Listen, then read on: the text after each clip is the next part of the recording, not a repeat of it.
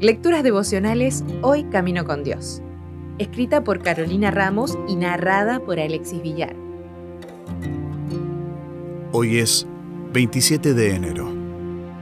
El ayuno verdadero. ¿No es acaso el ayuno compartir tu pan con el hambriento y dar refugio a los pobres sin techo? ¿Vestir al desnudo y no dejar de lado a tus semejantes?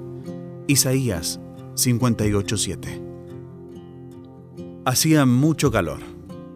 Yo corría para no llegar tarde a una reunión y acarreaba un bolso y una bolsita con sándwiches, papas fritas y un vaso grande de té helado recién comprado.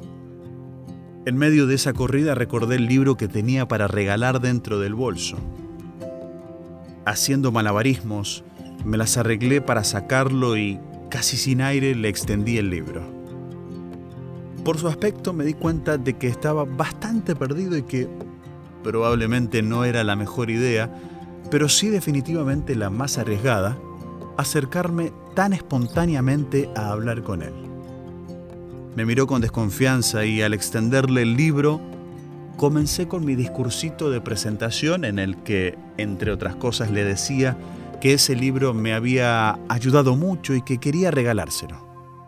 Me sorprendió un poco que lo rechazara tan fríamente. Intenté explicarle que era un regalo y que no tenía que pagarme nada, pero él no quitaba la vista de la bolsa de comida. Y con una mirada y una frase que nunca voy a olvidar, me preguntó si tenía algo para comer o tomar. Hacía calor, estaba drogado y hambriento, y yo quería darle un libro. El Ministerio de Curación dice, Jesús se acercaba a las personas buscando hacerles el bien.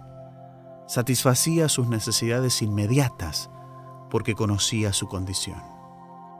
No sé si alguna vez te pasó como a mí que con buenas intenciones te saltaste pasos importantes, pero Dios nos vuelve a dar oportunidades para compartir su amor. No sé con quién nos vamos a encontrar hoy, pero ojalá sigamos el método de Jesús. Te invito a leer todo el capítulo de Isaías 58 y a meditar en esta cita de Elena de White en el Ministerio de la Bondad.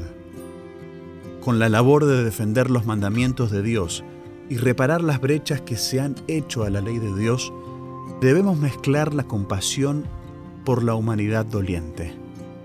Hemos de mostrar el supremo amor de Dios hemos de exaltar su monumento conmemorativo, el cual ha sido hollado por pies sacrílegos. Y con esto hemos de manifestar misericordia, benevolencia y la más tierna piedad por la raza caída. El amor revelado hacia la humanidad doliente da significado y poder a la verdad. Si desea obtener más materiales como este, ingrese a editorialaces.com.